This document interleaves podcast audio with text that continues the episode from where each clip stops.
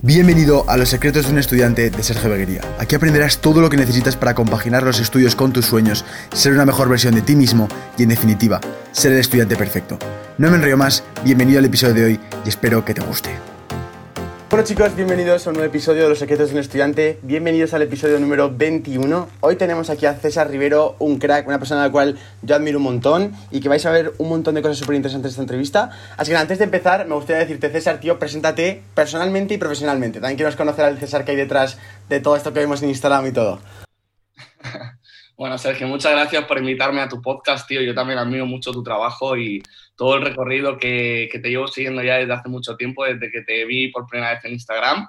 Y bueno, ¿quién es César? Bueno, el César de Instagram y el César de la vida real no, no son muy diferentes y lo cierto es que desde hace ya mucho tiempo intento que, bueno, pues que mis dos vidas, ¿no? Por así decirlo, la vida del personaje público, ¿no? Si se puede llamar de alguna manera, y la vida personal pues sea lo más parecida posible. Pero bueno, César es una persona normal que hace siete años se lanzó a la piscina al, maravilloso mundo del emprendimiento y que después de muchos fracasos, muchos errores y muchas hostias, pues eh, se puede decir que he conseguido tener algunos negocios exitosos, por así decirlo, ¿no? Ya sabemos que el éxito para cada cual es diferente, pero bueno, yo me considero así y bueno, soy un apasionado de, del aprendizaje, del emprendimiento, de, conocer gente nueva y sobre todo de, las inversiones y de los negocios. Y llevo aproximadamente unos cinco años dedicándome a las inversiones inmobiliarias dentro de un sector que quien quiera conocerlo es, es brutal. Siempre que se hagan las cosas bien, como en todos los sitios, ¿no? Y bueno, pues soy emprendedor, soy inversor en, bienes raíces, eh, compro, reformo y vendo propiedades y también las alquilo. Y luego también soy un apasionado de la enseñanza y sobre todo pues poder aportar al mundo, poder aportar al mayor número de personas posibles ese conocimiento ¿no? que, que, está ahí, que, que, nadie nos hemos inventado, que simplemente hemos, hemos ido encajando piezas y adaptándolas a nuestra forma de vida. Y bueno, pues a día de hoy tengo ese, ese propósito, ¿no? por así decirlo, ya no solo ganar dinero, que es muy importante, amo el dinero y, y está bien, está bien perseguirlo, pero también hay cosas más importantes todavía y es eh, cómo ganas ese dinero, ¿no? Y eso es lo que llevo enfocándome ya desde hace un par de añitos, sobre todo con todo esto de las redes sociales que me parecen una palanca brutal para poder aportar. Y bueno, pues aquí estamos. Mi vida personal, ya te digo que está súper, súper ligada a mi vida profesional. Yo siempre digo que no trabajo, que yo trabajo juego, ¿no? Porque al final es que hago lo que, lo que me apasiona, lo que me gusta y, o sea, justamente esto que estamos haciendo, para mí no es trabajo, para mí es pues compartir contigo, compartir con todas las personas que nos van a ver y, disfrutar. Entonces, soy yo en, todo, en, todas las facetas, en todas las redes.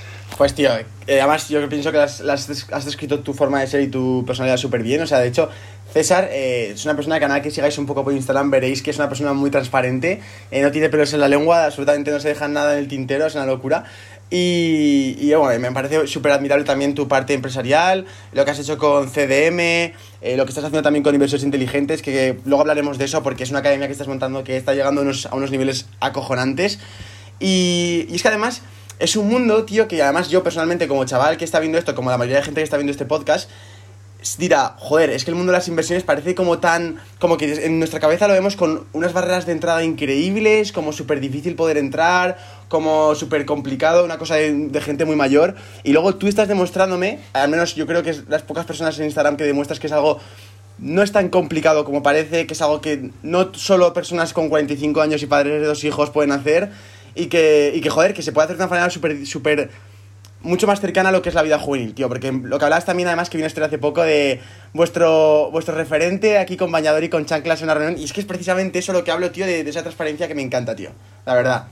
Sí, tío, sí. Es un sector que, bueno, pues, como tú dices, ¿no? Hay un perfil, un, arquetipo fijado, que es ese señor con corbata y traje de cuarenta y pico años, con familia, dos hijos, el perro y el chalet con piscina en las afueras. Entonces, pues, eh, o, el, o, el, mítico millonario que todos hemos leído, ¿no? Como Donald Trump o Robert Kiyosaki, que los vemos como súper incansables, ¿no? Lo cierto es que es un sector como otro cualquiera, pero sí que, sí que abunda muchísimo el dinosaurio, que yo lo llamo, Y, bueno, pues estamos aquí para eso, ¿no? Estamos aquí para romper esos paradigmas, eh, para aportar una imagen disruptiva dentro del sector. Se puede hacer dinero siendo joven, se puede iniciar en bienes raíces siendo joven, se puede iniciar en bienes raíces sin dinero y precisamente esa es la misión ¿no? de nuestra empresa, que luego vamos a comentar, eh, de inversores inteligentes, acercar ese conocimiento y, demostrarle al mundo, ¿no? como tú demuestras que puedes ser un estudiante y a la vez puedes desarrollar proyectos, pues nosotros queremos demostrar que podemos ser jóvenes, podemos no tener dinero y a su vez podemos hacer inversiones dentro del sector. Obviamente no es fácil. Eh, aunque se intente, yo intento mostrarlo de una forma divertida, de una forma dinámica, pero requiere de mucho conocimiento y de mucho trabajo y de mucho esfuerzo, como todo al final. Pero se puede, se puede, se puede hacer y no está simplemente reservado para personas de 40 años con traje y corbata. Claro, claro, tío. Em, y claro, porque tú eres, ¿tú qué, cuántos años tienes?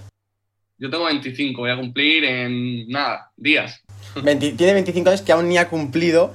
Eh, y bueno, entonces dices que llevas hace 7 años, o sea, es decir, que llevas desde los 18 prácticamente en el sector o en este mundillo, digamos. Bueno, llevo desde los 18 emprendiendo. Emprendiendo, ¿vale? En el sector inmobiliario entré en la transición de los 19 para 20. Pero sí, vamos. O sea, muy joven, muy joven. ¿Cómo fue tu. ¿Cómo fue tu juventud y tu etapa estudiantil, tío? ¿Cómo, cómo fue tu, tu paso por ese estado educativo, tu toma de contacto?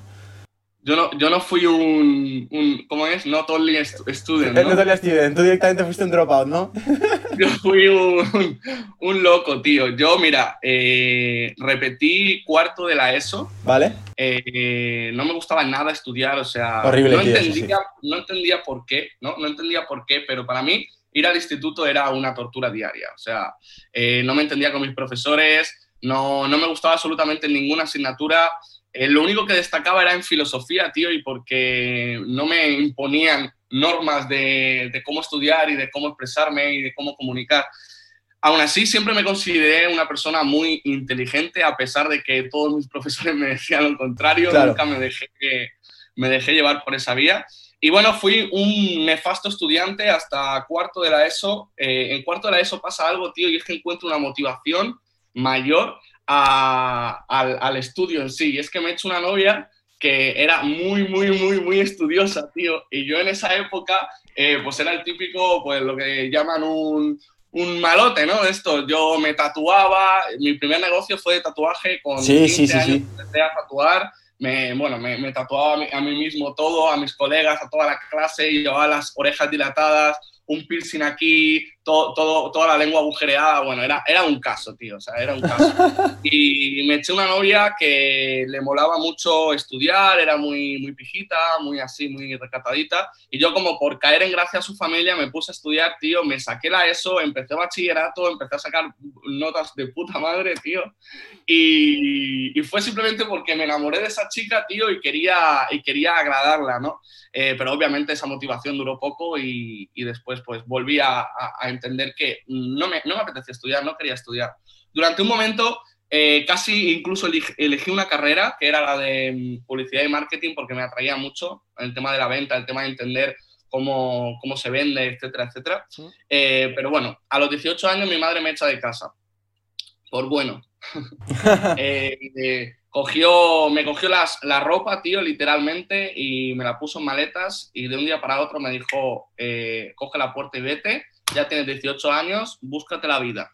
Entonces ahí en ese momento ya lo que a mí menos eh, se me pasaba por la cabeza era seguir estudiando. Tenía que buscarme la vida, obviamente, o sea, tenía que, necesitaba encontrar un trabajo para poder vivir, porque yo sabía que no había opción B, o sea, no había plan B, no era me voy de casa y se me van, van las cosas, vuelvo, no, no, o sea, yo sabía que con mi madre las cosas estaban muy, muy, muy jodidas y que no, no tenía la oportunidad de volver a casa.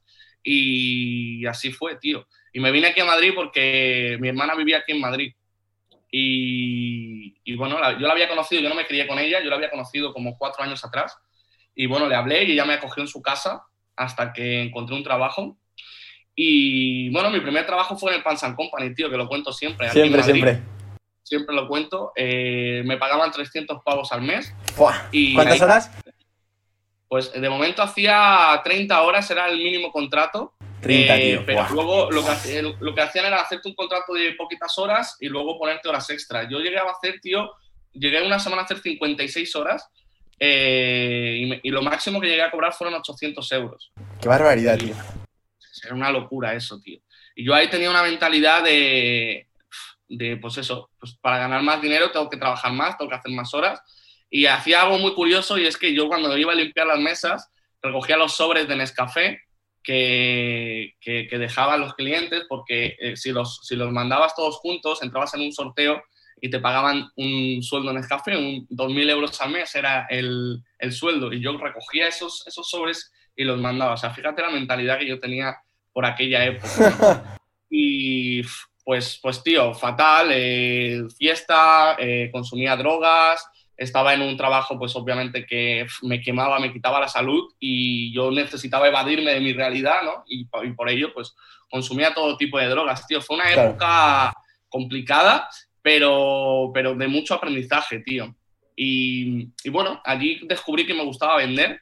Yo a cada cliente que venía siempre intentaba vender pues un menú grande, un bocadillo más caro, más, complementos, aumentaba el ticket de venta todo el tiempo y ahí descubrí que me molaba la venta, tío. Y ahí fue cuando eh, un colega mío de, que, había conocido allí me dijo, tío, toma este libro, léetelo, que a mí me ha gustado un montón y mira, habla del emprendimiento y tal. Y fue Padre Pobre, Padre Rico, tío. Y yo leí ese libro y me explotó la mente, porque el emprendedor, tío, yo creo que cuando me preguntan emprendedor, ¿se nace o se hace? Yo creo que se nace y que luego se hace, ¿no? Luego te descubres, ¿no? Que eres un emprendedor. Claro, exactamente. Pero ya hay algo dentro de nosotros que, que, que, hay, tiene que haber un detonante, ¿no? Y mi detonante, mi epifanía fue, fue Padre Rico, Padre Pobre. Y ahí, tío, comenzó la aventura. Ahí dije, yo no puedo estar aquí, yo no puedo seguir en ese trabajo, yo tengo que cambiar. Y un poco inspirado en, en Robert, ¿no? En, cuando él eh, entra a trabajar a Xerox, a la empresa esta de vender fotocopiadoras, y se hace comercial y empieza la venta y tal, yo ahí decidí pues buscar, buscar trabajo como comercial para, para adquirir mayores habilidades de venta. Y ahí fue cuando empecé mi primer negocio, tío. Después de seis meses vendiendo luz, lo que hacíamos, pues el típico comercial que te toca la puerta a intentar cambiarte la luz. Eso lo hacía yo, pero con las empresas. Y a los seis meses aproximadamente tuve la oportunidad eh, apoyado por mi jefa, de montar mi propia oficina con mi propio equipo y me tiré a la piscina, tío, de una, con un poco de dinero que había ahorrado y de estas financieras de Cofidis, Vivus, eh, que te dan como microcréditos. Sí. Pues a todas las que pude y más eh, mandaba solicitudes y a las que me aceptaron, pues conseguí juntar en total 16.000 pavos y me lancé, tío, y creé mi primer negocio, que era una, una oficina donde pues estábamos subcontratados por Endesa y nos pagaban por cada factura que cambiábamos pues, de Iberdrola a Endesa, por ejemplo. Y esa fue la etapa desde la adolescencia, ¿no? desde que salgo yo de Elche, que es donde yo vivía, siendo adolescente, con, en los estudios pues totalmente fracaso escolar absoluto, eh, fracaso familiar absoluto, eh, después entro en el mundo laboral, fracaso laboral absoluto y, y fracaso a nivel de salud y, y mentalidad absoluto también. Y esa fue, la, esa fue la etapa. Después vino otra etapa, peor todavía. Y que bueno, que si quieres contamos. Eh, escucha, tío, yo, vamos. Adelante. Yo, mira, de hecho, las siguientes preguntas eran: eh, ¿Cómo fue tu cambio de mentalidad? Que me lo has dicho ya con el, con el libro este de Robert Kiyosaki. ¿Cuándo crees que fue el momento que empezaste a cambiar la forma de ver la vida? Que es que en parte un poco, como es que, claro, que tú tienes muchos. Es que hay una locura. Vamos a, vamos a analizar un poco lo que has dicho hasta ahora. Y es que, para empezar, eh, yo que tengo ahora mismo 18, este año cumplí 19. Joder, me noto ahora mismo que realmente he tenido todo. O sea, yo siempre digo que soy muy afortunado por todo lo que tenemos. Obviamente puedo estar en una mejor situación o peor situación, pero siempre hay gente que va a tener peor que tú. Y yo siempre he dicho, y precisamente de ahí un poco nace la mentalidad de la de decir, tíos, tienes una casa donde puedes vivir, no tienes la necesidad de tener dinero ahora mismo para comer y tal, aprovecha ahora para empezar ese proyecto a largo plazo que tú sueñas tener, porque no tienes prisa ahora mismo en los ingresos. tu, tu prisa es de convertirte en un buen profesional, convertirte en una persona valiosa, la cual sea capaz luego de generar esos ingresos, ¿sabes? Pero claro, es que en tu caso, tío, yo creo que fue un cambio de madurez radical, ¿no? Cuando te dicen adiós y tienes que buscarte la vida como sea, tío. Yo creo que el César de antes a ese César tuvo que sufrir una transformación obligatoria radical, tío. Que bueno, cuéntame esa segunda etapa, cuéntame esa segunda etapa. Yo siempre digo que eh, el emprendimiento para mí fue una necesidad. Y fue una elección, obviamente, pero fue una elección forzada por necesidad porque yo necesitaba eh, salir de, ahí, o sea, yo necesitaba salir del, entorno de, fiesta, drogas, eh, compañías que no me aportaran absolutamente nada, eh, cero mentalidad y, en un, trabajo que me quitaba la vida, literalmente. Yo tenía 18 años, tío, yo pesaba, yo mido 1,87, yo pesaba 60 mm, kilos escasos, súper consumido y claro, yo, no, yo hacía una comida al día, tío, una o dos comidas al día como mucho. Y una la hacía en el restaurante, que eran bocadillos, y la otra en casa. Porque yo pagaba mi habitación, pagaba el bono de transporte y no me quedaba dinero. Claro. O sea, literalmente eh, yo tenía que elegir muchas veces entre comprar el tomate o comprar los macarrones. Y, esa, esa, esa, situación, tío, sin ningún tipo de ayuda, la única ayuda que, que tuve fue por parte de mi hermana, de poder estar en su casa durante unos meses y obviamente yo quería, quería, no quería ser una carga para ella y yo quería irme. Y no tuve ayuda de nadie, tío, y fue esa necesidad de decir, o sea, o hago algo o, me consumo aquí, o, o me, eso me va la vida aquí, ¿sabes? Con, con, tu edad, tío, con 18 años. O sea, ¿cómo puedo, ¿cómo puedo yo estar con 18 años en este estado? O sea, que, que, me sentía, yo me levantaba de la cama y me parecía que tenía 50 años, tío. Me dolía todo. Eh, o sea, yo me dormía llorando por las noches y me levantaba y me levantaba deprimido ya, tío. O sea, era, era, era increíble. La segunda etapa, cuando monto este negocio, eh, claro, yo monto un negocio que me empezó a ir bien. A mí me pagaban 100 euros por cada contrato que yo cambiaba. Vale. Claro, yo entré aquí, yo me volví loco. O sea, yo fue como, o sea, me estás diciendo que si yo, te, yo cambio 20 contratos, yo gano 2.000 euros o si cambio 30 contratos yo gano 3.000 euros, ¿no? Que para mí eso es una locura, tío. Ambición, tío, claro, claro, de la más absoluta mierda. Y en seis meses, tío, mes tras mes, yo me, me, me, cambiaba 10, 15, 20, 30 contratos, empecé a, a, juntar algo de dinero. Y cuando comencé, pues yo estaba teniendo unos ingresos de 4.000, de 5.000 euros al mes, eh, fácil, todos los meses, y no tenía ningún tipo de educación financiera. Sí, me había leído Padre Rico, Padre Pobre, pero ya está, ahí me quedé, ¿no? Entonces, ahí en ese momento vino otro gran aprendizaje. ¿Qué ocurre? Que yo me veo con 19 años, 18, 19 años, eh, con un sueldo, bueno, un sueldo, unos ingresos de 4.000, 5.000 euros al mes, sin ningún tipo de educación financiera y después de haber vivido una situación límite en la que tenía que elegir si comerme unos macarrones o comprar un tomate. Entonces eh, me volví loco, tío, me volví loco del estilo de, Buah, ya, ya lo he conseguido, ya soy exitoso, eh, empecé a gastar ese dinero peor que antes, o sea, si antes consumía drogas, ahora las consumía más todavía, porque tenía más acceso, claro, tenía más acceso a ellas, más dinero y era como, wow, o sea, soy el puto amo, tío. Yo me, me sentía el puto amo. Y era una falsa sensación de, de éxito, ¿no? Porque no era ni exitoso, ni era el puto amo, ni había conseguido absolutamente nada. Era, era un gilipollas. Pero bueno, gracias a eso aprendí muchísimo. me duró siete meses el negocio y en esos siete meses, o sea, fue la locura. O sea, me compré hasta un BMW sin tener carnet. Eh, conducía coches sin, sí, sí, sí, conducía sin carnet, eh, drogado, bebido, o sea, fue una, una verdadera locura esa etapa. Y, y, bueno, pues obviamente mi estado de salud empeoraba. Y, y, con ello pues cada vez iba menos a la oficina, los comerciales obviamente se desmotivaban, dejaban de vender, yo no pagaba nóminas porque me gastaba todo. Eh, y a los siete meses tuve que cerrar y me quedé con la, con la deuda, con lo mismo que, que había pedido, que fueron 15.700, casi 16.000 euros y sin trabajo, sin dinero, con una situación. O sea, otra vez. A nivel físico y mental, otra vez, pero peor aún, porque tenía una deuda y encima, claro, a nivel mental, tío, yo estaba en depresión, tío, por todas las sustancias que consumía que me dejaban hecho una mierda.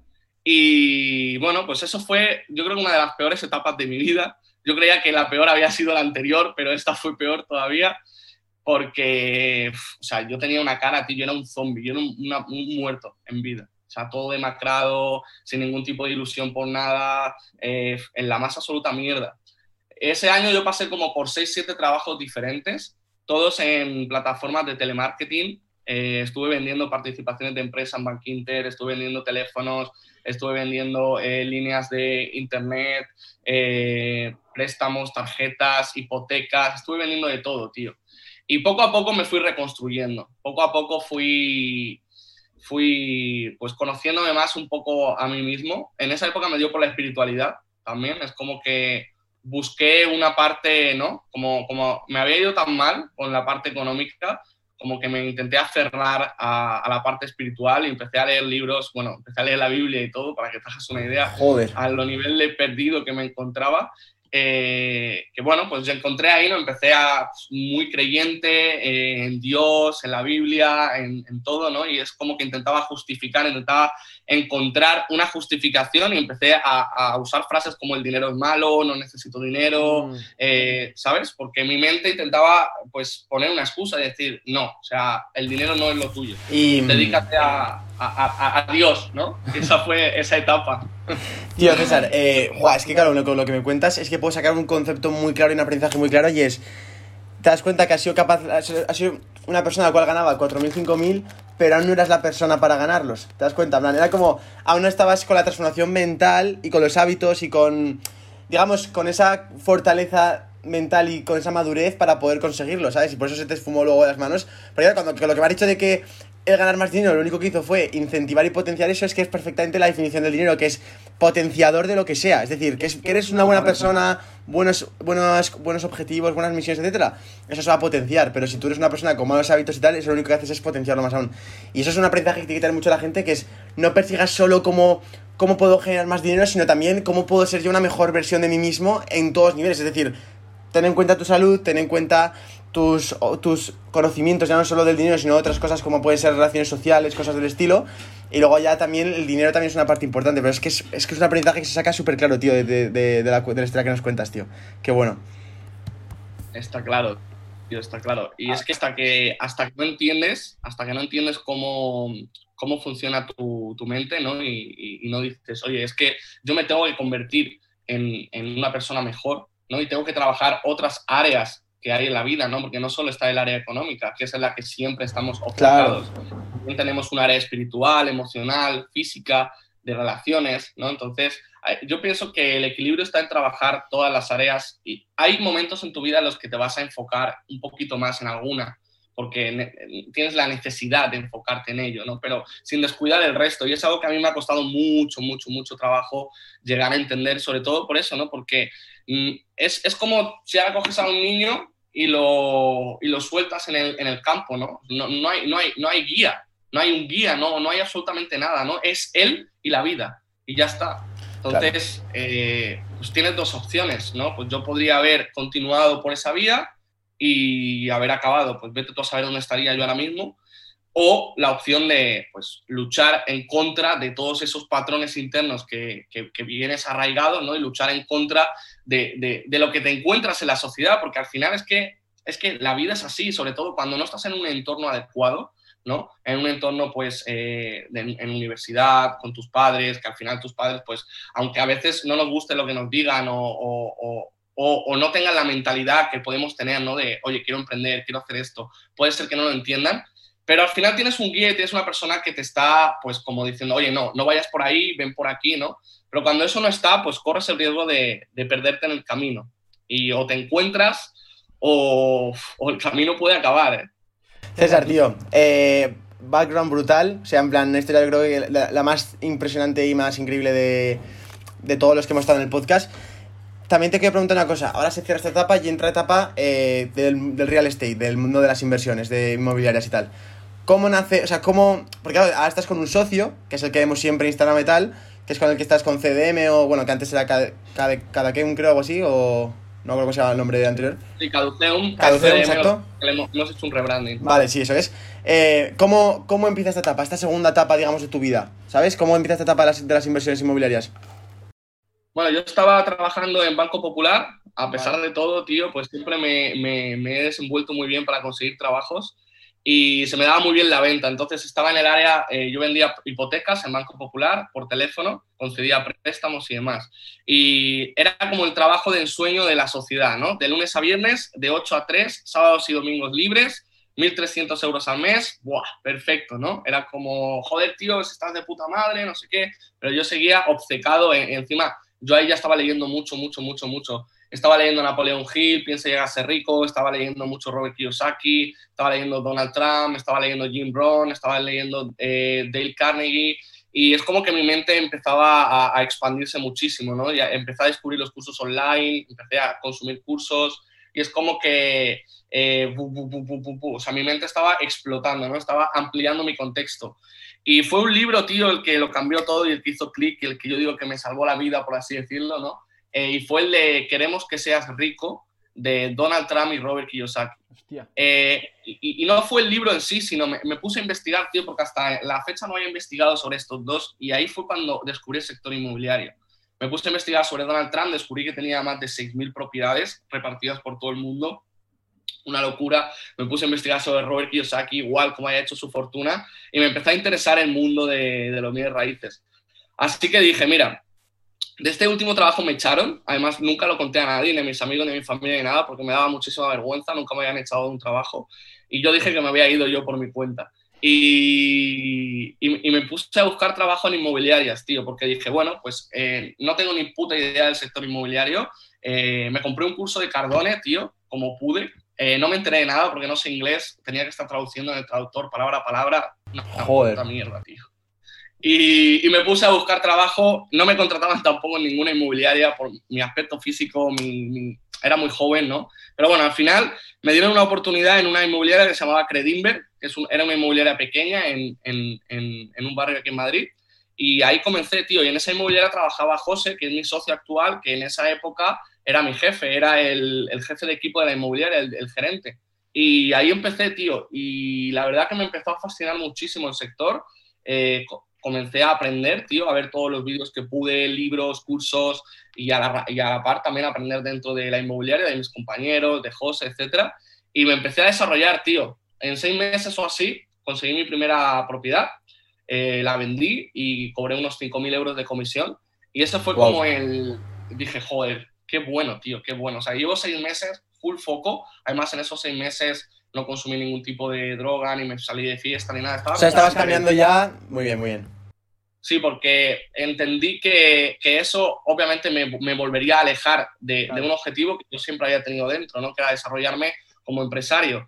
Y bueno, comencé ahí, demás y demás y demás, y bueno, fui haciendo operaciones. A los seis meses me costó, la verdad que la primera me costó muchísimo. No entendía el concepto, ¿no? No entendía el concepto de la venta cara a cara, ir a visitar a un propietario y venderle un servicio que a lo mejor eran 15.000, 20.000 euros, ¿no? Que es lo que le iba a cobrar por vender su casa. Hmm. Y era como, wow, o sea, no, no consigo hacerme. Era muy joven, yo a mí mismo me decía como, no van a confiar en mí, ¿no? Yo a mí mismo me tiraba, me tiraba para atrás hasta que cerré esa primera venta y fue como, ¡pum! O sea, se, se, abre la veda, ¿no? O sea, he, he, he, visto que soy capaz y que puedo lograrlo y aumentó mi confianza muchísimo. Con esos 5.000 euros me compré trajes nuevos, eh, ya comía bien, empecé a coger peso y bueno, ya era otra la imagen que tenía, sumada a la confianza, sumada a los conocimientos, sumada a mi mentalidad en expansión, pues me fue yendo cada vez mejor, ¿no? Cerraba a lo mejor una o dos operaciones mensuales y volví a recuperar pues ese, esos ingresos de 4.000, 5.000, 7.000, llegué a cobrar 10.000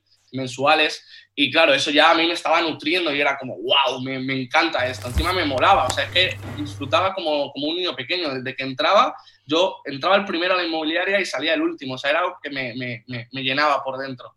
Y ahí yo tenía un patrón, aquí descubrí otra, otra faceta, ¿no? Y es que eh, yo venía de gastar mucho dinero y de perder mucho dinero. Entonces yo tenía miedo de perder dinero. Entonces aquí es la etapa del César cagón, del César que ahorraba muchísimo. O sea, para que te hagas una idea, eh, a mí me pagaban un sueldo base en la inmobiliaria y luego aparte comisiones. Yo todas las comisiones que me pagaban, todas, cada una de ellas, así fueran de 50 euros, las guardaba en un cajón. Todas, todas, todas, todas, todas. no gastaba absolutamente nada. Yo tenía pareja en esa época, mi pareja me decía, pero César, vámonos a cenar o vamos a hacer esto. Yo, no, no, no, no, no, todo ahorrar, todo ahorrar, todo ahorrar. Y claro, eso tampoco es bueno, ¿no? Yo me fui al, me fui al, al otro extremo y era, eh, eh, estoy ahorrando, pero ¿con qué fin? ¿no? Claro. ¿Con qué fin estoy ahorrando? O sea, con el único fin de acumular papeles de colores o estoy ahorrando con un fin, ¿no? Entonces me daba muchísimo miedo perder ese dinero porque llevaba ese patrón de gasto anterior y tenía pánico de perderlo. Entonces lo ahorraba, lo ahorraba, lo ahorraba, lo ahorraba hasta que, bueno, pues más lectura, más formación y demás, entendí ¿no? y dije, vale, yo estoy ahorrando, pero estoy ahorrando para algo. ¿Para qué estoy ahorrando? Y fue cuando empecé a aplicar técnicas de objetivos. Fue la primera vez que lo hice y fue a través, inspirado en el libro de Piensa y a ser rico, no sé si lo has leído, me imagino que sí. Sí, el de Think eh, Grow Rich. Eso es. Sí, sí, sí, sí, sí. Bueno, yo me los leo en español porque no... ¿Ves? Desventajas de no haber, de no haber estudiado en, Pero- en el sistema. pero No, me parece, puedo tío- puedo. Me parece, me, parece, me parece una locura, tío, que es que, joder, es lo que hablamos, es que, tío, eres un claro ejemplo de, de una persona en la cual no tiene todo a favor y aún así sabes ver el lado, o sea, ves- sabes ver la oportunidad, tío, en, la, en, la- en el problema y me parece brutal, tío. Eh, entonces, cuando conoces a José y todo esto, de ahí a montar CDM, ¿vale? Eh, ¿Sufres algún proceso de transformación de decir, vale, estoy ya empezando a ganar pasta, empiezo a- como habéis dicho, estás empezando a cambiar tus hábitos, tu salud, etcétera, lo ya eso me alegra un montón. Eh, cu- ¿Cuándo empiezas eh, CDM? ¿Cuando ya estás ya con ese cambio ya terminado entero, conoces perfectamente el modelo, todo eso? ¿O también te lanzas un poco al no saber qué vas a hacer muy bien y todo eso? Me lanzo, me lanzo también. Yo cuando... me lanzo a todo, tío. Cuando, cuando entendí que el dinero que estaba ahorrando debería de destinarlo a, a- a mis empresas, comencé una nueva empresa que se llamaba Carlow, que era una empresa destinada a la compra y venta de coches. Eh, yo compraba coches eh, sin carné, ¿eh? compraba coches eh, feos, ¿no? que estaban así un poco deteriorados, personas que necesitaban dinero rápido. Y bueno, a través de mi padre, eh, pues me ayudaba con, con un amigo suyo que era mecánico y tal. Entonces los arreglábamos un poquito y los vendíamos más caros. Y estuve como un año aproximadamente con esa empresa. Eh, fue cuando entendí a través de esa empresa lo que era invertir, lo que era el hecho de, de ver mi cuenta bajar, no una frase que yo repito mucho, Sí. no verás tu cuenta bajar, se, su, tu cuenta subir sin antes verla bajar. ¿no? Pues ahí entendí ese concepto de tengo que invertir X eh, porque luego me va a dar un retorno y me voy a desprender del dinero y no pasa nada porque el objetivo es la inversión y si lo pierdo no pasa nada porque lo peor que me puede pasar es aprender de esta inversión. Entonces ahí empecé a entender ese concepto que es también súper importante, ¿no? Porque cuando empiezas a ganar dinero eh, y empiezas a ahorrar, que es lo que siempre nos mete en la cabeza, ahorra, ahorra, ahorra, ahorra, sí, pero ¿con qué fin ahorro? ¿no? Eso es súper importante. Y bueno, al año, tío, resumiendo, que me enrollo un montón. Eh. Al año me, me empieza a cambiar el sector. Yo estaba dentro del sector, eh, iban muy bien las cosas, pero de repente el sector empieza a subir, ¿no? Como siempre, pues esto es cíclico y empezamos a entrar en una tendencia alcista. Los precios de los inmuebles empiezan a subir. ¿Qué pasa cuando los precios suben? Cuando hay, es, es porque hay muchas personas que están dispuestas a comprar. Entonces, si hay muchas personas dispuestas a comprar, los propietarios ya no tienen casi dificultades para vender sus casas por ellos mismos. ¿Qué ocurre? Que si el problema que tenían antes, que era que no podían vender sus casas con facilidad, nosotros les dábamos solución, ¿no? El agente inmobiliario le daba solución, pues deja de ser un problema, ¿no? Porque ponen un anuncio en Internet y se vende solo, porque hay mucha demanda. Eso comienza a pasar en el sector y en consecuencia muchísimas inmobiliarias empiezan también a entrar en el mercado. ¿Qué ocurre? Que se copa el mercado. Llegamos a un momento en el que tenemos un montón de inmobiliarias ofreciendo exactamente la misma propuesta de valor a nuestro cliente objetivo sin diferenciarnos absolutamente en nada. ¿Qué pasa? Pues obviamente los ingresos comienzan a bajar. Entramos en algo que se llama, que es un libro muy bueno, se llama Océano Rojo, Océano Azul, que lo recomiendo también, y se llama entrar en un mercado, un océano rojo, ¿no? donde hay muchos tiburones compitiendo por la comida, pero con la misma carnada. Entonces, eh, eso es un problema. ¿Qué ocurre? Que aquí, tanto mi socio como yo, eh, tenemos como un, un halo de luz, ¿no? ¿Por qué? Porque en una visita conocemos a un señor inversor que venía buscando un piso para reformar, para venderlo después. Y nosotros al principio, ¿no? Como ignorantes, que es por eso siempre digo que tengamos mente abierta, dijimos, ¡ah, jaja, mira este, no sé qué, que quiere reformarlo y ganar dinero con él! ¡ah, jaja! Nos reíamos, ¿no? Porque eh, no teníamos conocimiento y, bueno, pues éramos ignorantes en ese aspecto. Pero después empezamos a pensar, y, oye, este tío quiere pisos, los quiere reformar y los quiere vender para ganar dinero. Claro, si añade valor al piso y hay una subida en el mercado y estamos revalorizando esa propiedad porque la estamos poniendo más bonita y la estamos comprando muy barata, va a ganar dinero. ¿Vale? Perfecto. Entonces es un negocio que puede funcionar. Guay. Entonces tuvimos una reunión con este inversor y él nos dijo que necesitaba que le, le proveyéramos de pisos a reformar, que se los buscáramos. Entonces dijimos, vale, nosotros te los buscamos. Entonces cobrábamos por la búsqueda y luego por la venta. Y, lo, y, cobrábamos dos veces. O sea, una vez cuando se lo ofrecíamos al inversor y él lo compraba, nos pagaba una comisión. Y cuando gestionábamos la venta, cuando ya estaba reformado, cobrábamos otra comisión. Y dijimos, hostia, cobramos dos veces por lo que antes cobrábamos una. ¡Qué de puta madre!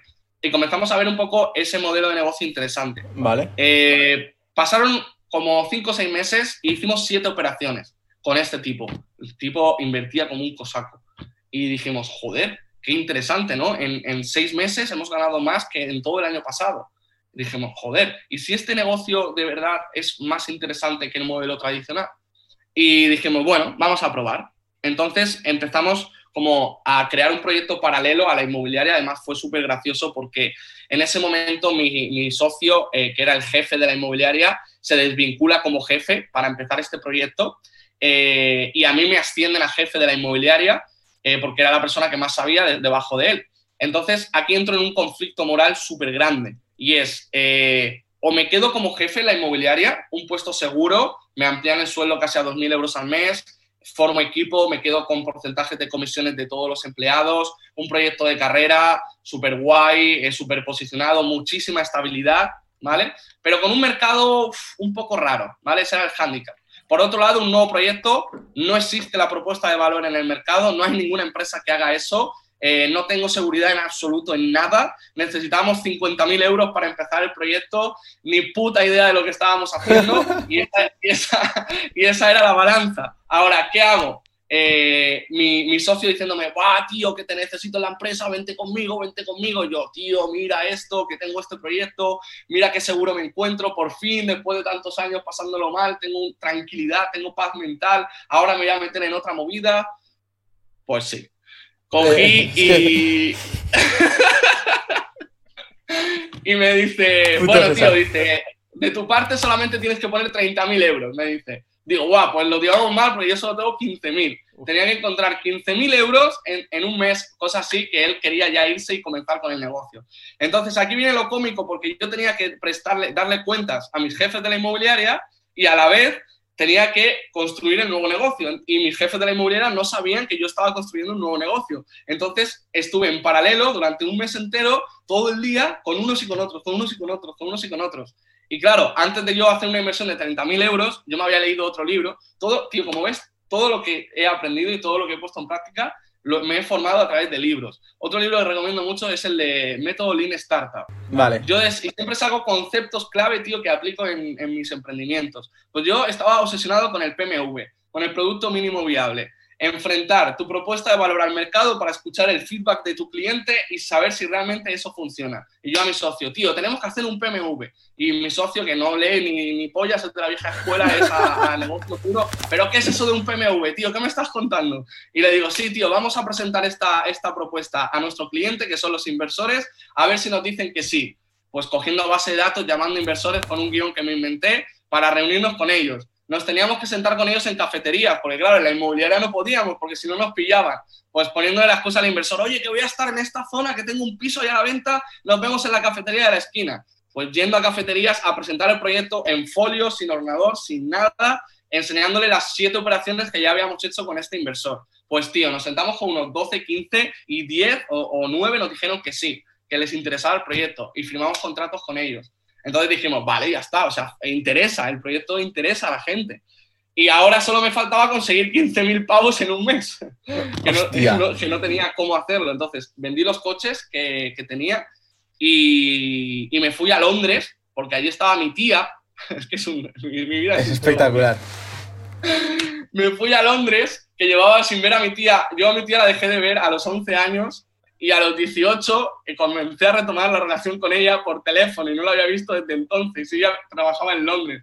Pues me fui para allá, me cogí un vuelo rápido y, veloz a presentar el proyecto a mi tía para que me dejase el dinero.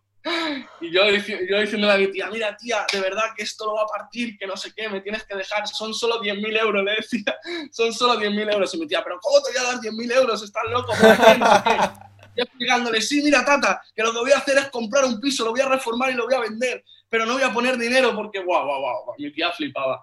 Al final me dejó 5.000 y otro colega mío que había conocido en el sector, le vendí la idea y me dejó otros 10.000. Y, y comenzamos el proyecto, tío. En cuestión de una semana ya teníamos local, eh, lo pintamos, lo rehabilitamos, eh, fuimos por Wallapop consiguiendo todos los muebles, porque claro, íbamos con el dinero justo, negociando los muebles de segunda mano para montar una oficina bonita y comenzó la aventura, tío. Eh, firmamos escrituras en febrero del 2018 y comenzó la aventura, tío. Y bueno, el primer año hicimos una facturación de 500.000 euros. Qué bueno, tío. Y todo con este modelo. Y, claro, entonces ahora eh, CDM, su forma de. O sea, la forma de hacer negocios de CDM es diferente a las inmobiliarias normales, ¿verdad? o sea, que. Sí, no tiene nada que ver. diferente. ¿Os dedicáis solo al flip o hacéis más. más vertientes? Hacemos flip, hacemos flip y hacemos rentas. O sea, básicamente, para que se entienda, lo que hacemos es. coger un edificio feo en una zona buena ¿vale? En una zona que tenga demanda, un edificio que lleva cerrado años, que nadie quiere, donde las personas no pueden vivir porque está totalmente ruinoso. Entonces, eh, presentamos, cogemos ese edificio, lo negociamos, intentamos bajar el precio lo máximo posible de ese edificio por, el, el, estado en el que se encuentra y solemos comprar a lo mejor entre un 30 y un 35% por debajo de los precios de mercado, ¿vale? Entonces, cuando tenemos esa oportunidad localizada por nuestro equipo, lo que hacemos es presentarle ese proyecto a un inversor de nuestro fondo. Qué brutal. A un inversor que, bueno, pues ha confiado en nosotros, ya por la trayectoria que tenemos, y que tiene su dinero depositado en, nuestra empresa. Entonces, automáticamente se presenta proyecto, el inversor ve números, se le hacen todos los estudios de viabilidad, se le presentan varios escenarios posibles que se pueden dar en la operación, y cuando el inversor nos dice que sí, automáticamente compramos ese edificio. Lo compramos, nuestro equipo de reformas entra en juego, lo reforma completamente, todo adaptado a el perfil que luego va a comprar esos pisos. Tenemos, hacemos un estudio de la zona, sabemos el, tipo de comprador que hay, qué es lo que busca, cuántas habitaciones quiere, cuántos baños, de qué forma, ¿vale? Dejamos los pisos espectaculares, súper bonitos y vendemos ese edificio que hemos comprado, pero en lugar de venderlo entero, lo vendemos piso a piso, suelto, claro, y obtenemos un beneficio. Cuando se vende todo, el 50% se lo queda el inversor, que es el que ha puesto el dinero, y el 50% se lo queda CDM, que es el que ha puesto la infraestructura, el tiempo y el conocimiento. Entonces, es, esa es, esa es el, core business de, CDM. Y luego, aparte, hacemos lo mismo con edificios, pero en lugar de reformarlos para venderlos, los reformamos para alquilarlos. Y eh, eh, usamos una técnica que es la técnica del subarriendo, ¿vale? En lugar de comprar el activo, lo que hacemos es adquirir el uso de explotación de ese activo. Es decir, firmamos un contrato con el propietario de 10 años, 15 años, 20 años, donde nosotros como empresa tenemos el derecho a poder disfrutar de ese activo y de los frutos que ese activo eh, provee, es decir, del alquiler. ¿Ok? Entonces nosotros le pagamos una parte al propietario y el resto del beneficio nos lo quedamos como empresa por explotar ese, ese activo. Esas son las dos vías de negocio que tenemos en, en CDM y, bueno, muy bien, tío, muy bien. Ahora pues, estamos abriendo una nueva empresa. Eh, claro, la nueva empresa también va relacionado con el mundo de la inversión, supongo, ¿no? Sí, esta nueva empresa que se va, a llamar Biflip eh, va de aportar soluciones a los propietarios que tienen problemas para vender, que, porque tienen casas viejas, tienen casas eh, cerradas desde hace muchos años, o incluso ni siquiera se han planteado todavía la venta, pero tienen un piso ahí cerrado, viven en... Hay muchos propietarios, por ejemplo, tío, que tienen pisos aquí en Madrid pero que viven en Zaragoza o que viven en Valencia o que viven en otros sitios que han recibido herencias y que no saben qué hacer con esos pisos. Entonces, Bflip lo que va a hacer es aportar soluciones para que puedan vender más rápido y más caro. Todavía no puedo decir exactamente cuál es la propuesta de valor hasta que no esté construida, pero vamos, mm, se va, a ir por esa vía, ¿vale? Pues, lo veréis. Y claro, César, y ya como última pregunta antes de pasar a inversores inteligentes, porque es la parte que todo el mundo dirá, me mola mucho lo que hace César, quiero saber más acerca de este mundo y no quiero que sea un curso en inglés el cual no entienda. Entonces, eh, luego ahora, hablamos de inversores inteligentes, pero te quería preguntar una cosa, tío. Siempre las historias muestras que tú llevas sin usar el despertador años. En plan, llevas sin, sin madrugar, vamos, que nunca, casi nunca madrugas. Y aún así te da tiempo a llevar estos negocios. ¿Qué opinión tienes acerca de todas estas cosas? ¿Y qué imagen, o sea, qué, qué tienes que decirle a la gente respecto a esto? Mira, yo siempre hablo mucho de el DOP, el TOP y el COP, ¿no? Que son siglas de dinero de otras personas, tiempo de otras personas y conocimiento de otras personas. Esto es la clave, es, es la, la, piedra angular del éxito, ¿vale? Ni, o sea, ni fórmulas ni hostias, o sea, es lo único que un empresario necesita para realmente convertirse en empresario. El concepto de empresario, eh, para mí, es una persona que no necesita usar despertador porque su oficina abre y su oficina cierra sin la necesidad de, su presencia física. Y para ello necesitas estas claves. Entonces, yo hace tiempo, eh, cuando comencé la empresa, yo ya empecé la empresa obsesionado con esto. obsesionado con automatizar, delegar y salir de mi negocio. Hay un, un término muy interesante que se llama estrategia de salida, que toda persona que empieza una empresa debería de tener presente. Es lo que más cuesta a la empresa. ¿Por qué? Porque tenemos el síndrome de nadie lo va a hacer mejor que yo. Eso es lo que creemos. Creemos que nadie va a ser capaz de desarrollar los procesos de la empresa mejor que nosotros. Y eso nos impide ser libres, porque eso nos hace esclavos del negocio. Entonces yo entendí esto y yo comencé a invertir en herramientas digitales para poder eh, llevar a cabo procesos de la empresa. Yo empecé a crear departamentos, yo empecé a crear sistemas que cualquier persona, yo ahora mismo te cojo a ti, Sergio, y te meto en un proceso de mi empresa y en una semana eres capaz de desarrollarlo. No necesitas pasar por una carrera, no necesitas tener conocimientos amplios del sector, porque hay un sistema paso a paso creado, automatizado, para que seas capaz de llevar a cabo esos procesos. Entonces, mi objetivo como empresario todo el tiempo al crear negocios es tener una vista aérea del sistema y no pertenecer a la cadena de procesos. Entonces, eso se consigue a través del, del tiempo de otras personas y que no es explotar a nadie, como gente me dice, oh, el tiempo de otras personas está explotando. No, no, no. No, para obtener el dinero de otras personas, el tiempo de otras personas y el conocimiento de otras personas, tienes que aportar valor. Yo al tiempo de otras personas les aporto dinero, pago su tiempo. ¿ok? Luego, herramientas digitales. Tenemos ahora mismo, estamos en, un mundo increíble, en un mundo lleno de oportunidades gracias a, lo digital, gracias al Internet. Entonces, yo he creado sistemas de captación de clientes para los tres tipos de clientes que tengo, eh, que me llegan de forma automática y se les da soporte a través de los departamentos físicos a esos, a esos clientes. Entonces, el hecho de no usar despertador no es más que una consecuencia de aplicar bien estas tres claves para automatizar y delegar los procesos de mi empresa. Entonces, tengo la suerte, después de mucho trabajo, de que no necesito despertarme con despertador porque mi empresa está perfectamente atendida desde primera hora de la mañana gracias a estos procesos que hemos creado. Aún así, muchas veces eh, me uso despertador cuando tengo reuniones, cuando tengo que ir a, alguna firma notaría, cosas así muy importantes que no puedo delegar o que podría delegar pero me apetece hacer, eh, uso despertador. Y una vez por semana, solo una, ¿eh? me levanto a las 5 de la mañana para ver el amanecer. ¿En serio? ¿Lo haces siempre? Sí, sí. Pero solo, un, pero solo una vez. Qué bueno, tío, qué bueno. Vale, entonces ahora todo el mundo que está viendo este podcast, hasta aquí, les ha enamorado de tu historia, quiere saber más acerca del mundo de las raíces. ¿Cuál es el camino de aprendizaje para poder llegar hasta donde estás tú ahora mismo? Bueno, nosotros hemos diseñado varios caminos dentro de Inversores Inteligentes, que bueno, se ha convertido en, la escuela más grande de inversiones inmobiliarias eh, en España.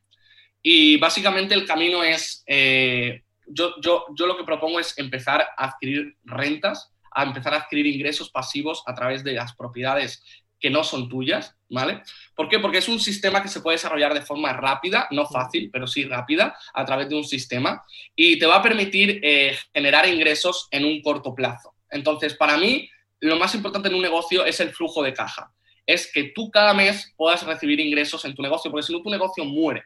Entonces, primero, centrarnos en el cash flow. ¿Cómo? A través del sistema del subarriendo. Mucha gente dirá, pero el subarrendo en España es ilegal. No, no es ilegal, ni en España ni en ningún sitio, siempre y cuando el propietario sepa que vas a subarrendar y firmes un contrato de explotación que se rige eh, por el Código Civil y no por la LAU. La LAU es la Ley de Arrendamientos Urbanos. Entonces, cuando sales de esa vía, es completamente legal. Entonces, consiste en alquilar propiedades. Hay dos formas de hacerlo. Pagándole una renta al propietario mes a mes y luego realquilando las habitaciones y quedándote con el beneficio. O dos, no pones ni un duro, te asocias con el propietario, le aportas tu conocimiento y tu tiempo y a cambio te llevas un porcentaje del beneficio todos los meses.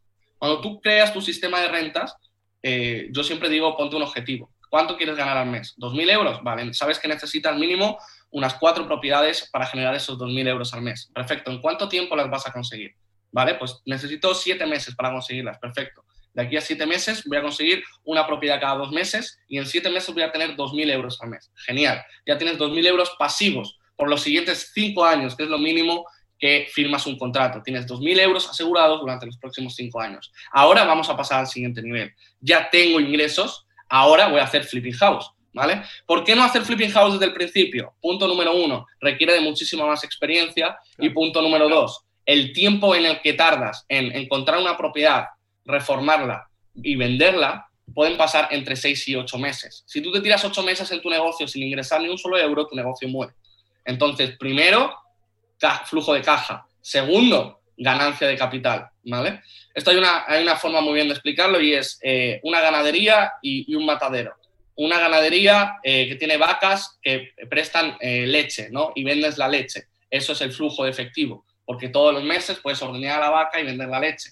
Un matadero mata a la vaca y vende la carne, por lo tanto acaba, eso es una ganancia de capital. Entonces, primero una cosa, después la otra.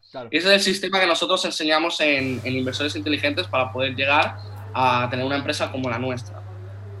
Pues ya veis, chicos, eh, todos, todos aquellos que estéis interesados en aprender más acerca de bienes raíces, aprender, bueno, sobre todo buscar formas de cómo poder ganar ingresos pasivos y sobre todo aprender sobre diferentes temas.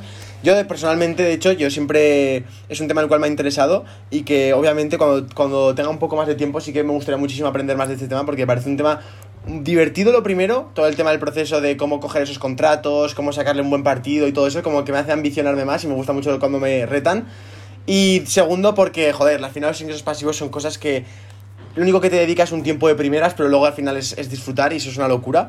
Entonces, eso, chicos, ahí tenéis Inversores Inteligentes eh, de César, que es una, unas academias que yo he visto más casos de éxito de las que he visto en total en redes sociales. O sea, la de casos de éxito de gente que ha salido con rentas, con ingresos pasivos de esa academia, de verdad, yo pocas academias he visto con ese nivel de, casos de éxito, así que echarle un ojo a, inversores inteligentes porque os va a gustar un montón.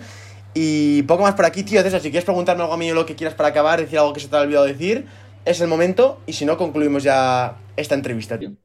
Bueno, nada, simplemente eso, ¿no? Que es algo, es algo tópico, pero que el, que el que quiere hacer algo y el que de verdad eh, necesita, ¿no? Tiene la necesidad de vivir una vida mejor, que yo creo que debería de ser el 100% de las personas, pues que, se animen a ello, ya sea bienes raíces o sea lo que sea, pero que entiendan que la única forma de tener una vida extraordinaria es a través de los negocios, es a través de un emprendimiento. O sea, en un trabajo, por mucho que te guste y te haga feliz, que eso está genial y es lo que tienes que buscar, pero nunca te vas a hacer rico, nunca vas a, tener libertad eh, de tiempo y dinero y por lo tanto no vas a vivir un estilo de vida libre. Entonces, aunque quieras mantener un trabajo, que eso está genial y, está perfecto, siempre piensa que necesitas una fuente de ingreso adicional, ya sea en inversiones o ya sea en negocios, para poder tener ese estilo de vida que realmente todos merecemos tener, pero muy pocos eh, deciden pagar el precio para tenerlo. Así que nada, tío. Muchas gracias, tío, por, por tu tiempo y por invitarme a tu, a tu podcast. Y, nada, pues ya haremos algo por ahí también, que yo también te voy a, te voy a preguntar cositas. Vale, brutal, tío. Además, de hecho, eh, tengo pendiente ir a Madrid, así que así que tendría esto por ahí y estás ahí disponible y quedamos a, a hablar las cosas, tío. Eh, chicos, ya habéis visto a César. Un placer, César, por darme tu tiempo. Sé que es muy valioso, así que muchas gracias por esta oportunidad poder entrevistarte. Los demás, podéis apoyar este podcast, ya sabéis, votándolo en las, todas las redes sociales donde podéis ver este podcast, tanto en YouTube como en Spotify, como en Apple Podcast, donde sea. Ya sabéis que podéis seguirnos tanto a mí como a César en Instagram, lo tendréis en la descripción del, del programa. Y poco más, espero que os haya gustado, os veo en la siguiente, hasta entonces, haced el cambio. Adiós. Acabas de escuchar el podcast de los secretos de un estudiante de Sergio Beguería. Por favor, te pediría enormemente que si te ha gustado lo compartieras, se lo compartieras a un amigo o a alguien que le pueda interesar. Y nos vemos en el próximo podcast. Un saludo.